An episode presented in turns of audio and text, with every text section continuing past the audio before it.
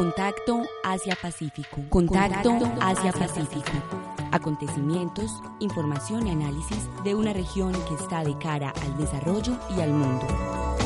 Contacto Asia-Pacífico. Asia-Pacífico. Una realización del Centro de Estudios Asia-Pacífico de la Universidad EAFIT. Bienvenidos a Contacto Asia-Pacífico, un programa realizado por el Centro de Estudios Asia-Pacífico y emitido a través de Acústica, emisora web de la Universidad EAFIT. Mi nombre es Laura Gómez y me acompañan María Arango y Sebastián Toro. En la emisión de hoy les traemos noticias de actualidad en la región y un especial sobre la producción de la película sobre el almirante Padilla en la Guerra de Corea. Estos son los titulares. Feria Expo Especiales 2014 cierra con resultados positivos. El Observatorio América Latina Asia Pacífico sigue cobrando importancia como espacio para acercamiento de las dos regiones. Joko Widodo se posesionó como nuevo presidente de Indonesia. Primera dama japonesa presidirá campaña en Japón en la que se distribuirán flores colombianas. Biblioteca Nacional del Congreso de Chile publica libro sobre ASEAN. En Colombia. A principios del mes de octubre se llevó a cabo en Medellín la primera rueda de negocios entre Proexport Colombia y la Federación Nacional de Cafeteros, Expo Especiales 2014. En este encuentro comercial, que pretende que empresarios de ese sector aprovechen las oportunidades de negocios identificadas en los mercados internacionales, participaron 69 exportadores colombianos y 39 internacionales. Expo Especiales finalizó en esta versión con expectativas de negocio de alrededor de 10.8 millones de dólares y con ventas en sitio de 1.6 millones de dólares. Dentro de los países que mostraron más interés en el café especial que Colombia ofrece y reportaron mayores oportunidades de negocio se encuentran Corea del Sur, China, Estados Unidos, Bélgica y Alemania. En Asia y América Latina,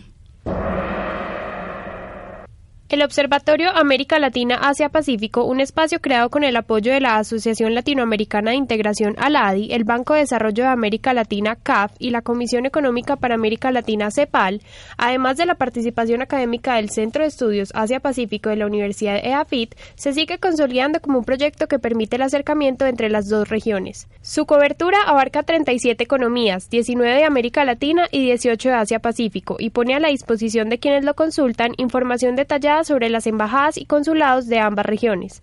De igual manera, el observatorio cuenta con una plataforma en la cual se pueden encontrar los acuerdos comerciales suscritos entre países de ambas regiones. Carlos Holmes Trujillo, ex candidato a la vicepresidencia de la República de Colombia, se refirió a esta iniciativa como una herramienta para enfrentar los desafíos de cara a las necesidades que tiene hoy América Latina. Con respecto al aprovechamiento de la compleja red de acuerdos comerciales con Asia, además del desconocimiento recíproco, falta de capital humano preparado en asuntos asiáticos y la inexistencia de una clara vocería latinoamericana.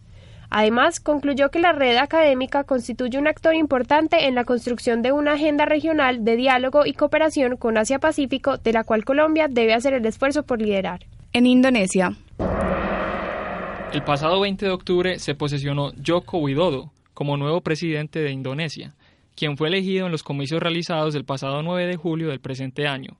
Más de 130 millones de personas acudieron a las urnas a ejercer su derecho al voto y con un porcentaje total del 53%, el candidato de la reforma y ganador de las elecciones superó a su rival del partido del Movimiento para una Gran Indonesia, el general Prabowo Subianto, quien obtuvo el 47% de los votos restantes.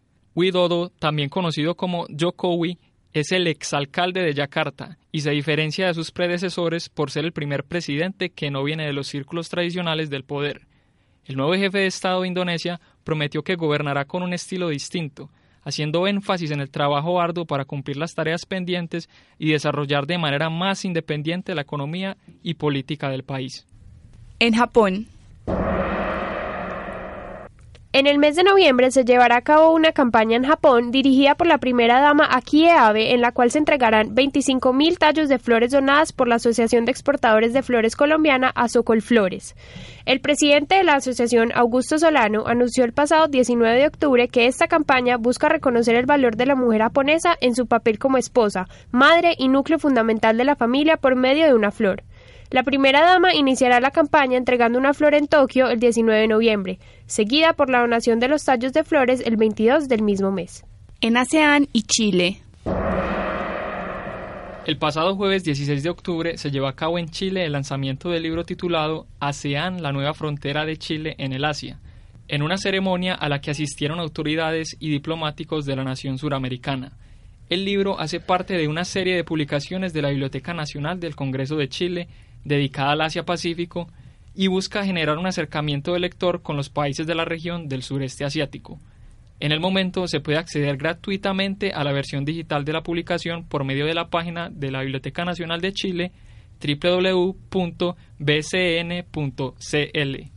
A continuación, el especial de esta semana. Durante el tercer encuentro de estudios coreanos en Colombia, que se llevó a cabo entre el 30 de septiembre y el 2 de octubre en la Universidad Nacional de Colombia en Bogotá, contamos con la participación de Andrés Henao Flores y Santiago León Gómez, vinculados al Departamento de Lingüística de la misma universidad. En su presentación hablaron de la película que están planeando desarrollar sobre el buque del almirante Padilla en la Guerra de Corea, a continuación, ellos nos cuentan por qué escogieron la Guerra de Corea como contexto para la película. La Guerra de Corea en la historiografía colombiana se menciona tangencialmente, porque ahí está la historia de la violencia, primero, o se explica también eh, como si Colombia fuera un, un, simple mandadero de Estados Unidos, por la cual Colombia participa. Y hay otros factores, entonces queremos romper eso, como esas explicaciones de, de cafetería de por qué Colombia entre la guerra y otras historias. Y al mismo tiempo, la travesía del barco, pues sí puede ser una forma muy, muy interesante para contarla. Entonces, es eso. Sí, la, la guerra de Corea, como solo se conoce una parte de ella, que es la parte de la participación terrestre del, del batallón Colombia, mm, eh, ni los historiadores que no hay tesis de, de, grado sobre específicamente la participación naval, ni tampoco los cineastas o escritores han, han visto esa, esa historia. Eh, nosotros tenemos contacto con las fuentes primarias que son los veteranos. Además, nos hablan sobre el desafío más grande para su realización. El gran desafío de nosotros no es de contenido, porque las historias ya las, las tenemos, es formal, es, es de cómo se cuenta la historia. ¿Sí? Eh, y nosotros pues queremos hacer, no queremos hacer una película de acción, mm, no nos interesa el, formato de cine de guerra como género, nos interesa más el formato como de documental de ficción donde veamos, eh, digamos, cómo se hubiera contado, si esa historia se hubiera contado en los años 50. Entonces los referentes van a ser toda esa serie de películas que, que hizo, por ejemplo, Estados Unidos sobre la, sobre la guerra, esos documentales o incluso las, eh, los registros que hay de los, de los hermanos Acevedo, que son eh, pues, los, primeros, los pioneros del cine en Colombia, sobre cómo narraron esa época, esos son como nuestros referentes formales y el reto es cómo contar esa historia. Hemos llegado al final de nuestra emisión. Los invitamos a escuchar el próximo programa de Contacto Asia Pacífico todos los martes y jueves a las dos y media de la tarde y los domingos a las cuatro y media por señal en vivo de la emisora web acústica.eafit.edu.co. Muchas gracias a nuestros oyentes.